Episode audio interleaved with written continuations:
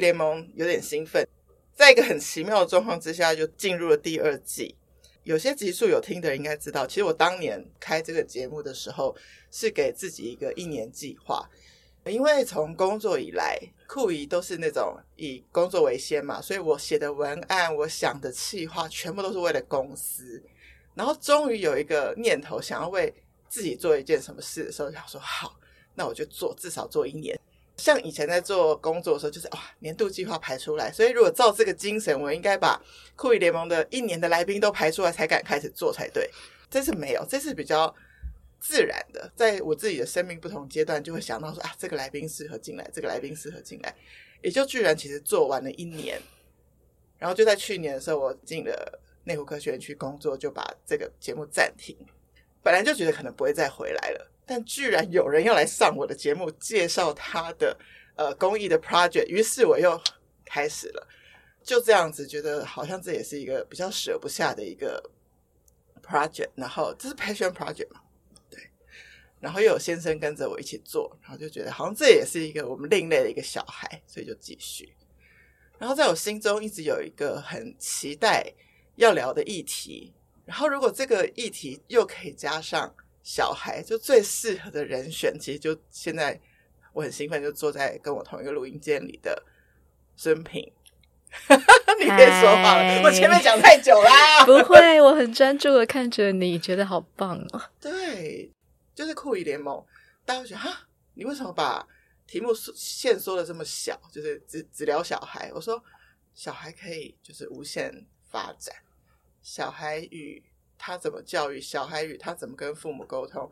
然后其实因为曾经很长一段时间在表演艺术界工作，心里一直就在想说，我到底什么时候可以来介绍，如果小孩跟表演艺术连接起来的那个状态是什么？我脑中就浮现一个画面哦，我应该在云门剧场看过你带女儿看演出，有，有的，然后不是儿童节目，我记得不是儿童节目，对，所以我觉得就是生平了吧，对，好，讲讲我们刚刚有在回忆嘛，是我们是几年前认识，我们应该是十年以上了，十年以上，原因是因为。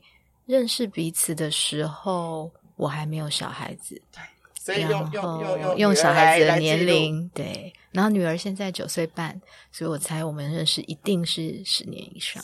嗯，然后那时候在编舞家周淑玉的一个 project 叫下一个编舞计划，那时候你担任什么角色？那个时候担任的是类似创作陪伴的角色，嗯、对。然后我记得我是那一档的宣传之类的，总之就这样子，在一个 project 相遇。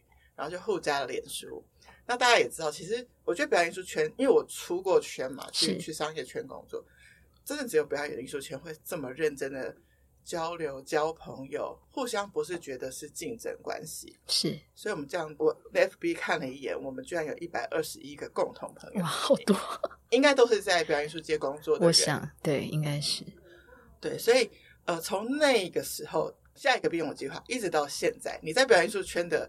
角色有改变吗？还是大概都做了些什么？嗯，我想我主要还是以表演艺术的节目制作为主要的工作。那当然蛮频繁的，会有类似像书艺邀请我去陪伴艺术家，撇开制作上要去担心经费啊或行政问题的琐事，可以更专注的去理解艺术家作品发展的这样子陪伴的角色，也是目前我还蛮喜欢的。那今年度开始尝试做一些书写的工作，对，呃，所以因为今年去帮台新做年度观察评论人，所以第一次要开始比较正式的写一些所谓的艺术评论，但是我也不从评论人的角度出发，因为我觉得评论人是一个很专业的职业。我反而比较还是会从制作者或者是陪伴艺术家工作的人的角度去思考评论还有哪些可能，一种类似对话的感觉嘛，这也是新的尝试。哦，所以你在想的评论不是说去看一个作品评，因为评感觉就是要评一个好坏，但你可能可能评出一些你的观察，比如说如果你是这个艺术家，你今天看他的演出，那你可能可以。因为你看演出那么多年，所以你可以去比对他过去的脉络或等等。所以你想要的是好像比较开放性的，是好像是在开始写的时候才真正在摸索 那个感觉，然后觉得 觉得我很喜欢去。从这个作品，然后去连接他的过去，然后也可以想象他的未来，然后好像是从这个感觉里头去写一些跟他这个作品的对话。我觉得这好像也很像制作人的工作。对，对，我们要一直在看这个艺术家的发展，提醒他不要忘掉想法是从哪里来的，想法可以带你去哪一个更遥远的地方。对，所以好像。我觉得制作人这个感觉就一直在每一个小小的角色里头都有一些些的影响。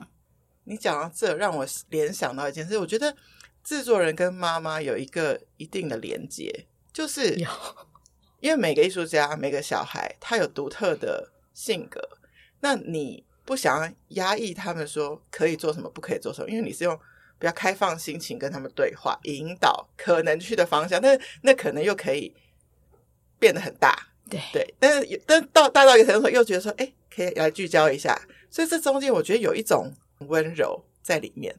因为大家听到制作人啊，都会觉得是强势，比较有一种种强势的色彩。哦、但是会不会其实，在你身上，其实不不是这样子在看待制作人的角色？我觉得好像不是强势，但是很容易被理解成这样，没有错。但是那个很坚决的一些原则，所以你刚刚在讲很像妈妈的话，因为好像教养界都会一直说要温柔而坚定的的跟小孩沟通，这一个部分是真的有点像。像但至于温不温柔，诶，其实我好像还没有办法太温柔，但是。就是那种语气的温柔啊，听起来很很舒服的那种，我常常做不太到。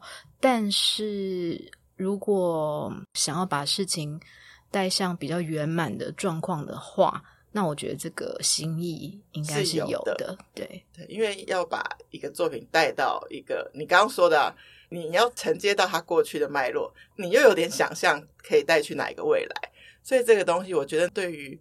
整个发展的可能性的包容性要非常的大，那我觉得这可能也有可能在妈妈角色当中，其实可以练就的出来啊。有，嗯、好，听到这里，大家应该知道，就是酷鱼的 intention，就是这一集要让大家从一个表演艺术界制作人的身份，他同时又有妈妈的身份，来陪伴听众来听一下，说，诶，如果你真的想要带小孩去接触表演艺术，有一个什么样的可能？因为我刚。recall 我自己的画面嘛，就是孙平带的女儿，她看的不是亲子节目。那我自己当然也会很多看到讯息哦，亲子节目也有很多人会问酷姨，因为觉得酷姨是从表演艺术界出来的，那就会觉得说，哎，那到底我们要带小孩看什么样的节目，不会枯燥，又可以启发他一些想象？那节目结束之后又要跟他们聊什么呢？那我想，这个孙平应该有无数的经验，但在这个之前，我想先问问你们的亲子。互动关系是什么？比如说，在家里，你跟先生那各自跟女儿的互动模式是什么？那看表演都比较多是你带呢，还是先生也会一起？然后你跟先生自己的互动又是什么？嗯，好，先讲家里三个人。对，呃，我们三个人的那种动态张力比较像是大原则，我跟先生其实是很相似的。就希望他是一个可以独立、不要太依赖的小孩，嗯、因为他是独生女。嗯，好，那我们没有成功的给他了 弟弟妹妹。那对对对，但呃，我们觉得独立的这个心态是还蛮重要的。嗯、所以呃，生活的大原则是以他可以独立，但是也很乐意出去交朋友啊，很活泼的这个方向在引导。可是生活琐事就比较是在我身上，嗯、比如说学习啊，然后呃整理房间啊等等，这些琐事是我功课的。那爸爸哦，因为他很爱做菜，哦、应该是说他有发展出做菜的这个兴趣，然后跟自信，对，所以家里头烹饪的工作常常都交给爸爸。但爸爸煮的不是大菜就是下酒菜，所以怎么比较适合大人？所以其实其实有的时候人家来我们家吃饭，觉得你们家小孩的晚餐看起来好像下酒菜。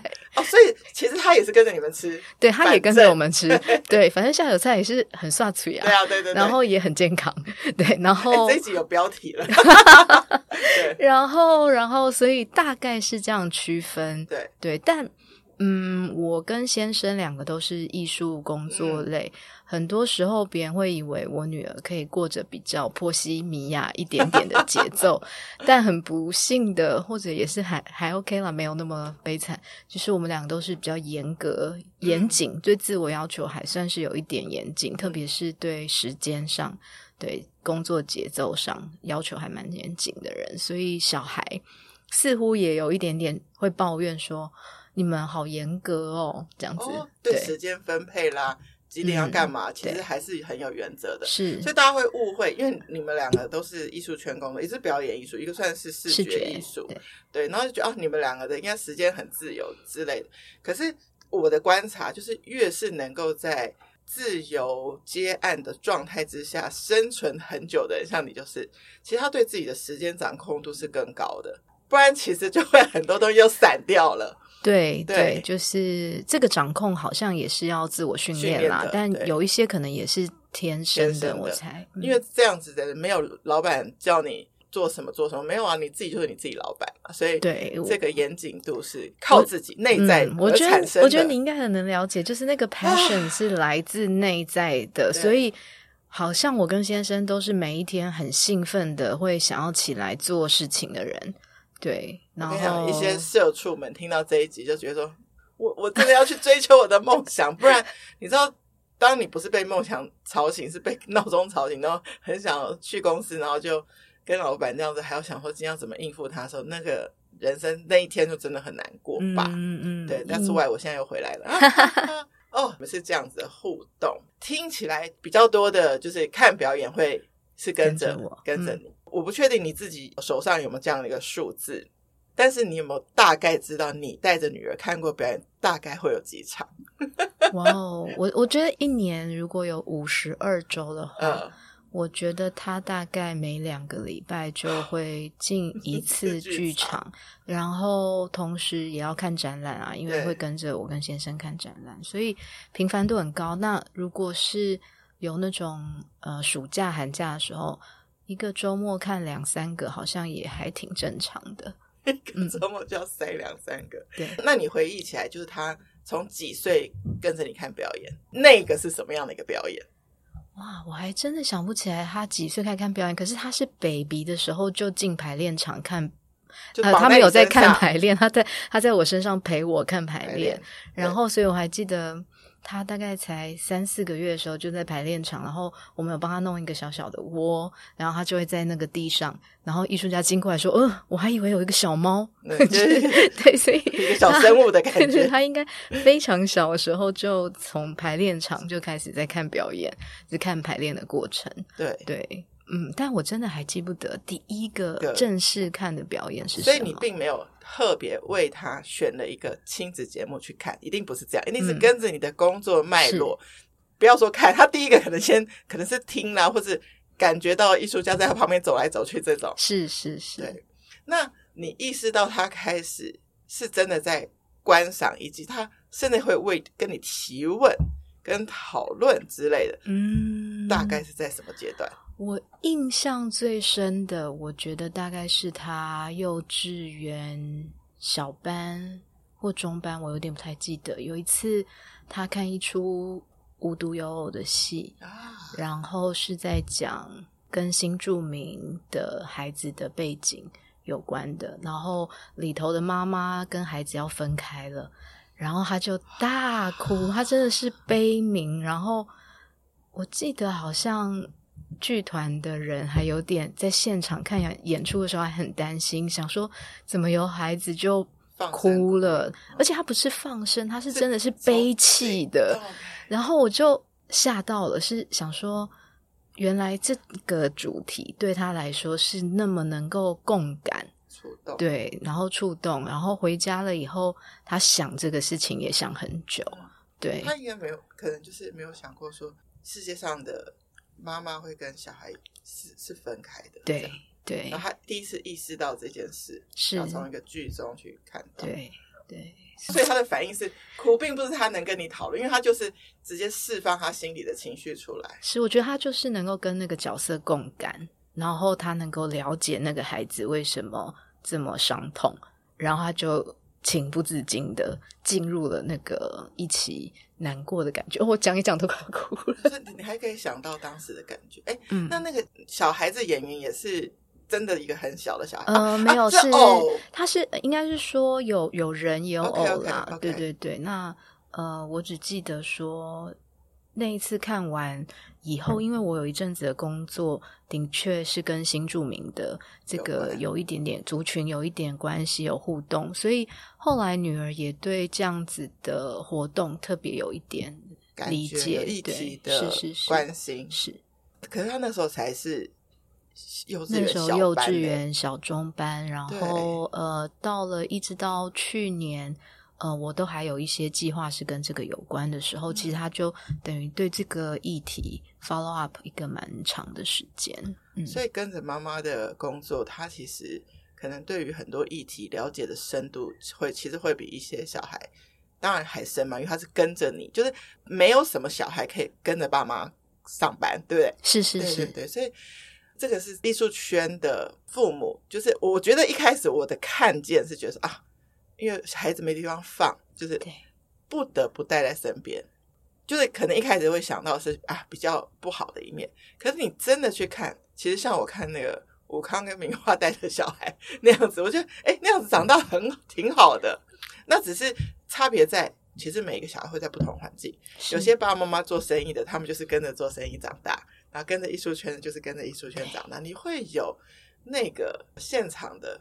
我觉得他会很快的去可以观察人是的这个状态。嗯，我觉得比较好玩的事情是，呃，看表演他是一定会有很多经验，但因为妈妈毕竟是制作人，所以他最常会听到的事情一定都是妈妈在电话上或者是在网络会议里头跟人家讨论一些公事。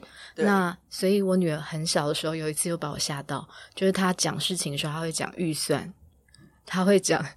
他会讲怎么样安排时间，哎，对，然后我就发现，哎，原来他很快就把这些专有的词汇记在脑筋里头了。对，对，他知道费用要怎么样去思考，然后时间要怎么规划。我觉得很职业病，对，很很。从小训练起来的一个专案管理的人员，这样子，呃，类似像这样对。我我在一个 Facebook 的你的分享文看到一，就大家后来很知道的一个法国女明星，你曾经跟她是国际联络，呃，没有帮她翻译，帮她翻译，对对对，那个是大概什么样的过程？呃，那个是那也是我还没有小孩的时候.很久，二零零。九或一零年吧，我有点忘掉。总之大概十四年前，阵子算十四年前左右。对，那我就是做他的来台湾的接待翻译。对，对，那当时因为她是国际很重要的法国女性，所以原本人家找我是说她的性格似乎也比较呃不好相处，或者是 就是接待起来要更注意，要更小心。所以他们听说我好像蛮。知道怎么应对这些事情，就找我去帮忙。因为他不并不是表演艺术，直接是表演艺术，因为他是在金马影展被请来，在那一年度，所以是因为这样子的契机。但所以他不是需要英文，他是需要法文。法文，对，他是需要法文翻译。然后呃，接待上的翻译，因为有很多的行程这样子。那那个时候找我的是一个工作上给我很多启发的前辈，所以我就想说，那就答应好了。只是没想到他今年就。睽违了十四年多以后又来台湾，然后他这一次是在舞台上的表演作品，所以十四年多之后，我们又在后台又相遇了，这样子有特别安排去跟他见个面。哦，但是这一次女儿并没有看他的演出，没有，因为这个演出太难了，哦、樱桃园嘛，太难了，哦、所以呃没有带女儿，而且因为知道要重逢，所以 我就一个人去了。但是从前面的故事到现在，就是。会因为有女儿之后，像这些国际翻译啊、联系的工作会有改变吗？你有因为女儿出现，然后改变的工作内容吗？呃，有女儿之后，国际合作或者是需要出国的工作，我的确有更有意识的把它减少，或者是说，以前如果制作一个节目之后，后续的 touring 我也会协助，然后去当地。处理巡演的工作，那有孩子之后，就基本上会委托其他的人可以去做 tour manager 是最好这样子。Oh. 那接待的话，当然我觉得要看每个艺术家，因为像有的艺术家，法国艺术家是换人啊，对，然后或者是说，嗯、呃，法国艺术家来台湾，如果是已经很熟来很多次的，其实后来他们也都认识我的小孩了，对，就说。带着吧，对，就是他们知道这是好像是一定会有配备，他们也像认识久了就像家人一样，对对对，所以像有一个编舞家常来台湾之前叫 Christian Hizo。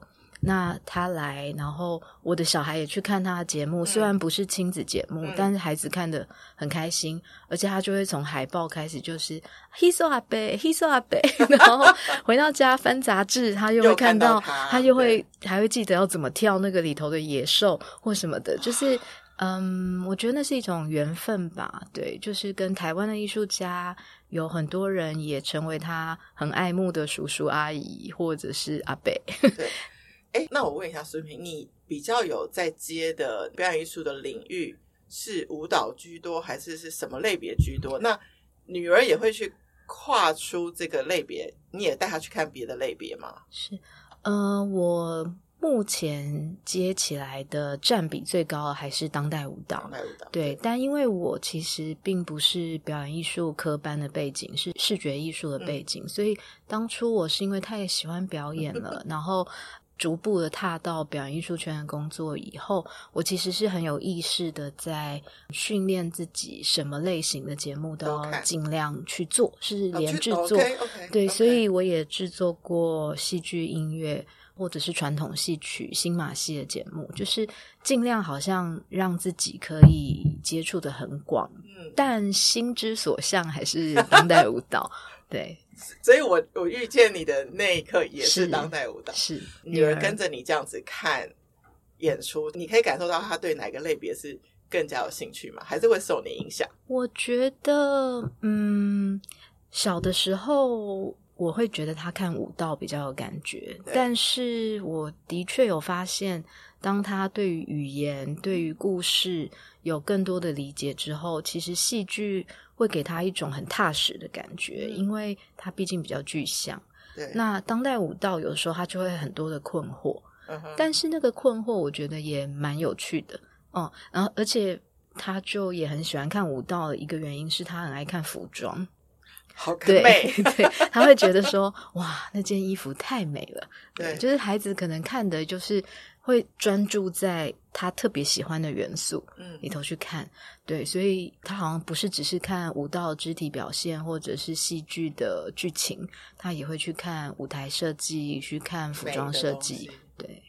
哎，那在他眼中，他还是可以。双轨道的，比如说，还是喜欢迪士尼嘛？还是就还他就无法喜欢？会，他他还是可以喜欢，还是可以喜欢。对对对，因为因为迪士尼或者是那种动画都太强大了，那对那个节奏感抓小孩抓的很紧，对，他很难不喜欢。对对，所以他可以两样都喜欢，可以可以。然后我觉得，但会互相哎、欸，我觉得就像、嗯、比如说，他看迪士尼，对，他也可以看宫崎骏，他也可以看什么样的动画那。哆啦 A 梦他也很爱，那我觉得同样好像可以贯穿的还是那种想象力或者是某一种刺激感，嗯、对，呃，在动画里头会有，在戏剧里头会有。那舞蹈的话，相对我觉得偶尔他就会困 key 就是他如果是那种比较诗意的啊，嗯、或者是比较幽暗的。就是台上都很梦境了嘛，很梦境，那去梦境嘛？对，对他觉得那除非是那种穿很美的芭蕾舞衣，眼睛对，或者他就会眼睛一直看。嗯，那你有没有就是有一些他看表演或是怎么样的经验，让你觉得他的反应很超乎你的想象？有的时候你带他去看的表演，你自己有可能没看过，是对。然后你带他进去看的时候，觉得哎，他的反应怎么是这样？你有过这样的经验吗？呃，我前阵子。带他去看一个表演。那个本来是我跟他爸要一起去看，但是呃阴错阳差，我那一个礼拜的行程调动了以后，他就跟我去歌剧院看了《Boom》，就是他是、uh. 其实是 for 成人的戏剧节目，然后是单人的 solo. 一个人一个下午他要演一百多个角色，好像是从一九九九年演到。两千多就演一个很大的跨度，然后去讲人类的历史的进程。那我一开始很怕他看不懂，难度啊，这很有难度。可是里头有很多个地方，他看了异常的兴奋，就是例如那个影片里头就有讲到 YouTube。历史上的第一支影片是什么？哦，对，然后他因为小孩子现在很喜欢看 YouTube，就是开箱啊，玩具开箱、文具开箱，他也会觉得说，哎，那是什么？他就会觉得、嗯、哇，他获得了一个好新的知识。然后里头因为也有讲到九一一，或者是什么都讲，就是他会觉得有一些他隐约知道，但他其实并不知道那个来龙去脉。嗯、那。他透过这样子的过程里头，他好像多知道了一些事情。那又不是像历史两个字，感觉压力那么大，然后有点娱乐，然后很活跃，因为他会看到一个人可以演一百多个角色，很厉害。即便那不是儿童节目，他看得非常的兴奋。然后他离开的时候，竟然跟我说：“这是目前我看过最好看的演出。”对，然后我就心想啊，所以小孩子其实还是有很多可能。对。嗯因为他还是有些他可以连接的关键字，是，但又有一些他没有去触碰过的知识。那甚至其实你刚刚说他的时间脉络从更前面嘛，是，那可能他也有机会去理解说，那妈妈年轻时候流行什么，也也是一个蛮好玩的，蛮好玩的，蛮好玩的。嗯，哦，所以你看这一切，我们聊到现在，我们其实没有聊到任何一个亲子节目。嗯，那他到底有没有看过亲子节目？有有有有亲子节目，他有看过啊。然后呃，因为我特别有为了他发愿做了一次的亲子节目，然后、哦、所以去当制作人对，OK。然后 所以他那时候也跟着节目去排练，看着节目怎么发展，然后也来当我们的实验的小朋友，因为里头有一个 process 是。呃，所有来参加表演的小朋友都要穿上一个野狼的尾巴啊、uh -huh. 呃，或者是带上一些什么东西，然后他也来排练室来来帮我们这样子，uh -huh. 然后他还要去招募他的幼稚园同学一起来，因为那一场很疯狂，就是小朋友最后会有一个可以脱离父母去疯狂玩的时间点，所以他那时候还帮我召集了很多 同学们来当我们的小白老鼠，对对对，所以我觉得他看。亲子节目或大人节目，就父母的职业来说是很正常的。可是，可能对我来说更呃独特的经验，或者是我以后回忆起来会觉得很开心的事情，是他可以跑来幕后跟我们一起工作，甚至也和很多艺术家成为了很好的朋友。嗯，而且他其实不像其他孩子，可能呃只有机会在表演厅看到演出呈现最完美的那一刻，他看到从可能嗯。也都还没有穿上你说的美丽的衣服，他就开始，所以他可以珍惜这个发展跟这个表演之得来不易嘛。我觉得好像这也是一个很不一样、很不一样的一个感受。嗯，看到那个琢磨的过程，有很多艺术圈的父母啊、艺术家、创作者，像有一个音乐家桂如林桂如老师，他的小孩是都在排练场。然后你认识的很多艺术家，武康他们、哦，明樺他们也是。那我觉得那个很珍贵，是好像不一定具体的。一定要学习到什么？嗯，可是他认识了父母的工作，他知道不是只有台上的那个时间，背后要花很长的一个过程。那我觉得那个的意义好像又特别不一样。嗯，我跟双宝就是互动的过程有一个心得，就是说你只是引领他去经历一些事情，然后我很享受的事情是这件事情结束之后啊。只有大姨带着他们做的事情，是有时候他在一些地方觉得很好玩，就是他们怎么去描述给他妈妈听。反正有一次就是我负责带他们要去数学课，但是中间突然下了一场雨，然后他们平时人生当中没有买过雨伞，他们都只用雨衣，小朋友比较安全。但我们那时候反正来不及，总之我就买了雨伞给他们，然后反正就一切都顺利了。我也没有想到说他回来的时候是这样报告，他就其中哥哥就跟妈妈说。刚刚达达一在当我们的雨伞指挥家，我第一想说，指挥家这个 turn 你哪里来的？是，然后我就想说什么意思？这样，因为他的意思说，因为他们会经过屋檐，又没有屋檐，又屋檐，又没有屋檐，因为我会很，啊、因为他们俩不会用雨伞，不曾经会，嗯、所以我就会说，哦，等一下准备开了，这样，就是我一直会 cue 他们，让我们很顺利的可以准时去到补习班，这样。我说他他很会形容哎，对，怎么会有雨伞指挥家这种东西？对对，所以我就觉得这个是如果可以，我会希望就是酷姨未来可以做这件事情。就是我一直想说，酷姨这个节目未来如果想要跟表演艺术界结合的话，我可以做什么？我觉得就算召集听众，然后去共同买票去看一个表演，然后我们先约在大厅，大姨可以帮你们做小导览，这个可能都还太浅。就，但这可能是一个，就是敲门砖嘛，就是可能可以做的事。因为我自己一直都感受到表演艺术可以给我们的启发有这么多。那老实说，私心，嗯，也希望表演艺术界的观众可以变多。是，老实说，就得从小孩开始。对，没错。他小时候没有这个习惯，长大会突然有一天，然后听到人家说我要去看表演，然后他就愿意拿出钱去买票。我觉得这个也有点不太可思议，是吧？是。对，所以一直在想说这件事可以有一个什么样子的实现。像你刚刚说，就是女儿有机会看到排练，对，我觉得看排练这个说不定对小孩来说，说不定比看表演更迷人呢。嗯，我觉得从看排练的过程里头，他会知道有哪一些不同的角色，比如说有表演者，然后他会知道有一个导演。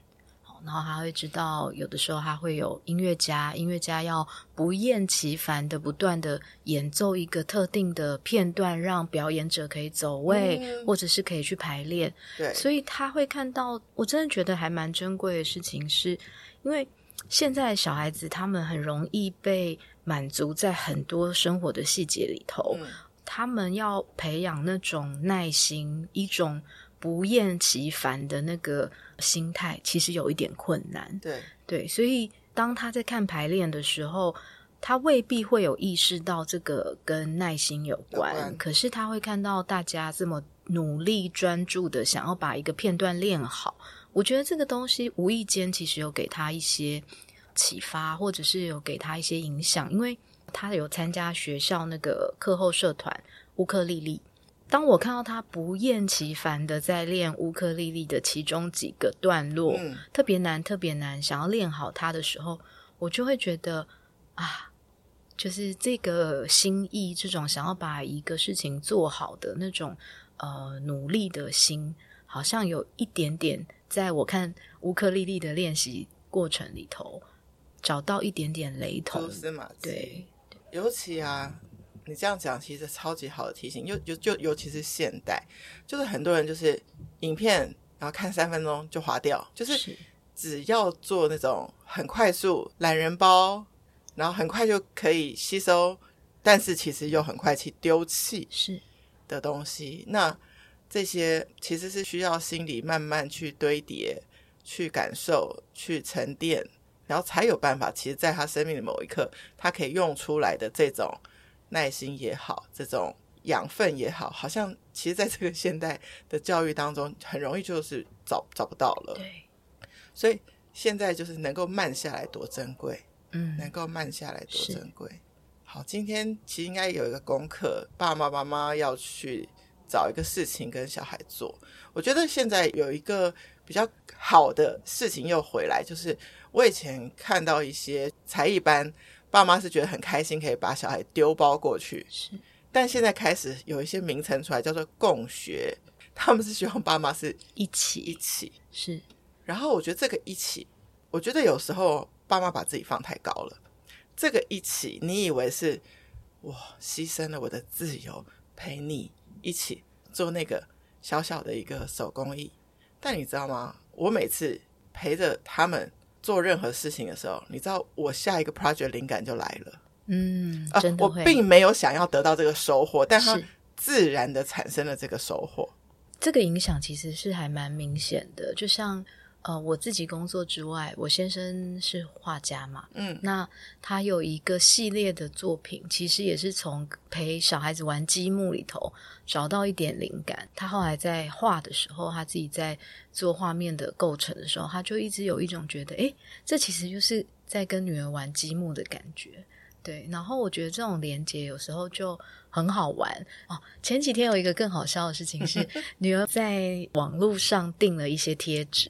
然后那种手账的呃工具，对，现在小朋友很流行。然后它其中有一包贴纸，就是长的形状非常的有趣，像虫虫一样。然后那因为爸爸在画画的时候，偶尔会用贴纸当做工具。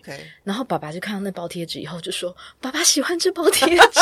”然后他晚上睡前会跟我说：“哈哈，我这包贴纸有获得爸爸的赞赏。”他就很有成就感。对对呀、啊，哎，这真的太可爱了。那当然，当然，这是因为是父女关系有这么深度的相处跟撞击而来的。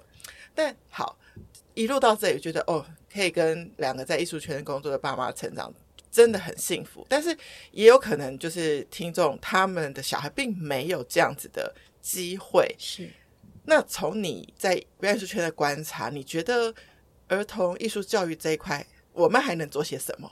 嗯，我觉得现在小孩其实已经比我们过去真的多好多选择机会了。对对，因为像我们每一年开学的时候都要帮小孩子抢学校的社团嘛。对，说实在，我每次看到那些社团的名单，我好多都想上。我自己作为大人，我都好想上，因为有魔术课啊。然后魔术课其实里头很多科学的理论嘛，Okay. 而且魔术课很多时候其实跟表演有那么一点点关系。关系对，然后概念逻辑，你要怎么铺成一个事情，怎么造成。一些视觉的这种错置等等，然后有的时候他后来今年有被我真拐去上了那个魔术课，因为妈妈自己上不掉。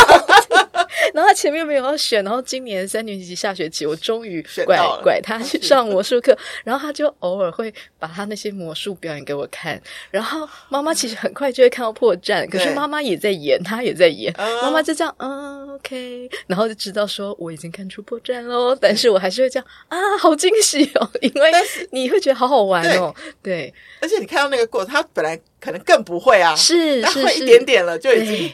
愿意表演给你看，对，对，然后每个礼拜都学一个，然后有的是可以表演的，有的是放在那边手做的嘛。对，然后可以表演的时候，他表演给我看的时候，我都觉得啊，天哪，真是太可爱。那学校好多不同的这种课程可以去接触音乐的、跳舞的，像他现在跳潮舞。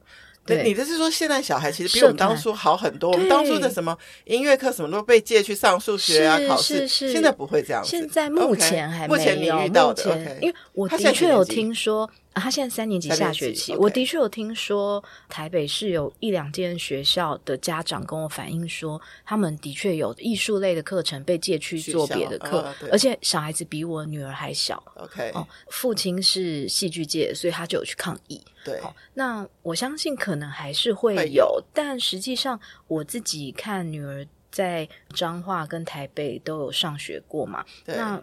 呃，社团课的种类真的五花八门，然后他每次带回来家里的东西，妈妈看了都好羡慕。这样，那我就觉得他们真的选择更多样了。实际上，呃，是跟我们以前有蛮大的差别，对，蛮进步蛮多了。那因为你不是限定在一个团队，或者限定在一个场馆工作，所以你也会去。两厅院啊，台中歌剧院啊，或是高雄卫武营这样子，那几个场馆都对于儿童的艺术推广都有。你觉得这几年有一些新的做法吗？还是？呃，我觉得因为每一个馆所的空间不一样，对，哦，所以的确可以看出他们的差别。嗯，那。呃，两厅院他很小的时候就有参加过两厅院专门 for 亲子的活动。那那个时候，呃，就是在两厅院的厅内，还有他的其他空间，还会搭成化妆间啊，还会搭成可以试服装的地方。然后小孩子就是在里头很开心跑来跑去，然后玩到一个时间点再进去又看了表演，然后又再出来，oh. 像一个探索的游乐场。然后台中歌剧院像它有突突厅。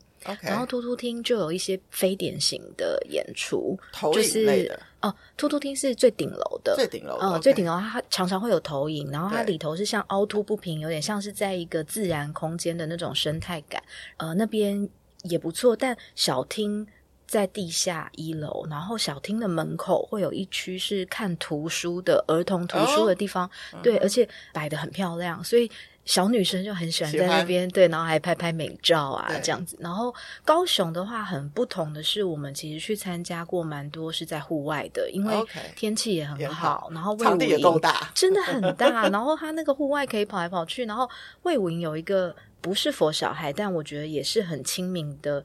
呃，一个点子就是他放了一架钢琴，OK，在户外空间，那大家经过都可以去演奏。所以我女儿呢，有一次就是看别人弹，就觉得好羡慕哦，好想学钢琴哦。虽然她现在还没有学，但她就会觉得哇，每个人都可以去弹哦。嗯。然后有一次我们又经过魏武营钢琴的时候，四下无人，她就去摸两下。想说弹不好也没有人听到，这样，然后我就能够在那一个刹那觉得，其实好像也不是只是去看一个完整的节目，对，就是每一个馆所有一些小小的巧思，对，它都可以让小孩子觉得说，哎，我对这个地方是有连接的，对，就他就愿意，他愿意来这里这个地方，才有机会想要看这里的表演，是是是，就是。然后像现在有台北表演艺术中心嘛，嗯、那它楼上有一层，就是你可以眺望远方，然后那个椅子又是像一个金鱼的椅子，然后小朋友就会想要去坐在那边，嗯、然后去感觉这个空间，空好像都是对他很友善的，嗯、对，就不像是我们小时候要去。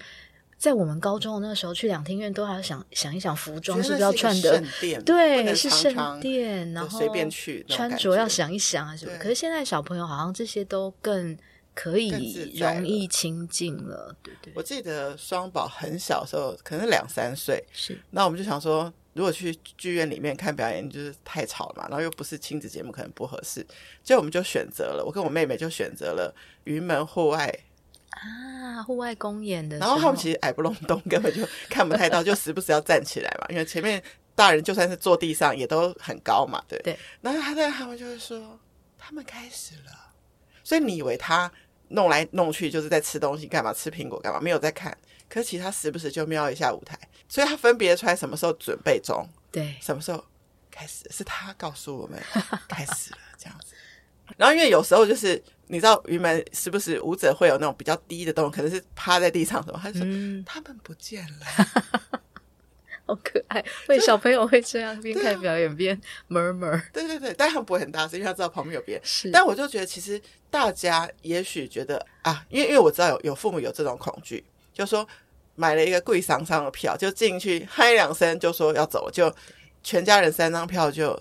如此的毁了，是是是。那 maybe 你从一些户外节目开始看呐、啊，或是你刚刚讲，让我想到，我在想，可能三个场馆应该都会有一些适合小孩的导览活动，对，可以去报名参加，或者是展览。像呃，我很喜欢台北偶戏馆，对，因为偶戏馆它其实是跟偶有关，那它就跟表演有关，可是它是展览。哦、然后还有就是偶戏馆一定都会有互动区。OK，哦，所以他去看偶戏馆展览的时候，他就可以有互动，然后他会去了解什么叫设计，因为偶是要被设计，对，被设计，然后有不同造型的偶，小的、大的各方面，然后去看这样子的展览，就是虽然它是一个静态的，但是。其实也帮助他去了解表演艺术有哪一些不同的角色，他会知道说哦，乐器哦什么样子的，印尼的有什么样的音乐，台湾的什么音乐，然后有皮影的有什么样的手偶，或者是怎么样，他他会去了解这些细节。但互动的地方其实是让他们最开心的。的对，有的时候是你可以手是可以表演，有时候是你可以敲音乐的。然后现在有的也很 fancy 嘛，会有一些多媒体的这样。我觉得好像，呃，如果觉得一次就踏进去表演艺术空间，那个票款很贵，的确是会让连连我们自己也都会犹豫嘛，都会想很久，就是这个节目小孩子会不会喜欢，会不会睡着？那我倒觉得可以先从美术馆或者是偶戏馆这种，对，然后慢慢去引导、去观察。等到他进去剧院的时候，他 maybe 就更有一点点那个感觉。他，他已经他已经对于这个偶不陌生，那你再带他去看偶的表演，他就更愿意。嗯嗯嗯。你这样让我想起，呃，妹妹有带双宝去一趟新加坡，她说他们的那个博物馆都设计的挺好的，然后。曾经他们去看了一个是叫 Team Lab 吗？嗯，Team Lab，嗯，他们也很喜欢那种那样子的形式。对，现在影音多媒体那种沉浸式的啊，什么这个小孩子一定都会非常爱，非常对了，又可以拍美照，没错。对，对，所以我觉得有时候家长会觉得说，哦，表演艺术我不懂啦。但是我跟你讲，你不懂更好，你让小孩去体验完，然后你让他。从他口中说出来给你听，因为你知道小孩的脑袋啊，他的思考是很单纯又直接的。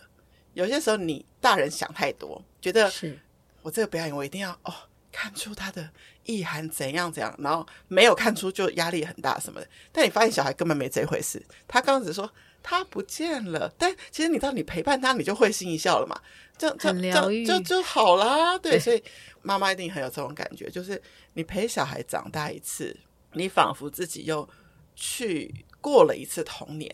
因为我们小时候有些东西是现在才有的，我们当时没有，那你就陪他们再享受一次这一个过程，然后你就会发现你自己心中也有很多你刚刚说的疗愈也好，或者说，哎，也许有很多以前的遗憾，其实就被弥平了，是。是真的，我觉得那个过程，嗯，好像自己成长了一遍，而且是带着更清楚的意识嘛。你会从他牙牙学语 的过程，知道说，哦，我自己是这样学语言的。然后从他认识物品，然后到怎么样去建构他的世界，他开始布置他的房间，嗯，然后他开始前大概半年前第一次在门上贴了进来要敲门 哦，这种宣誓哦，独立的宣誓等等，就是开始划界线喽。这是我的王国了，哦、对对对。对，然后从这一些小小事情里头，你都在想。哎，我小时候自己是不是也有做过这些事情？然后呃，小时候我可以叫妈妈敲门才能进来房间吗？嗯、那那现在的我作为一个妈妈要怎么应对？对，因为我一开始天真的以为那个是写给爸爸的，他又没有写。他因为因因为一开始是跟爸爸吵架，哦、然后他先写了第一个牌子是爸爸不可以进去。而且还写错字，然后还偷偷把它拍下来。好可爱哦。对，然后因为他写不呃禁止进入，爸爸禁止进入，可是他进不是写禁止的禁，他写的进入的进，就是走进去的进，然后入又写成人，所以我就说 什么叫做进进人？进对，然后。我就觉得从头到尾四个字就做了两个，真的很可爱。我怎样爆料出来？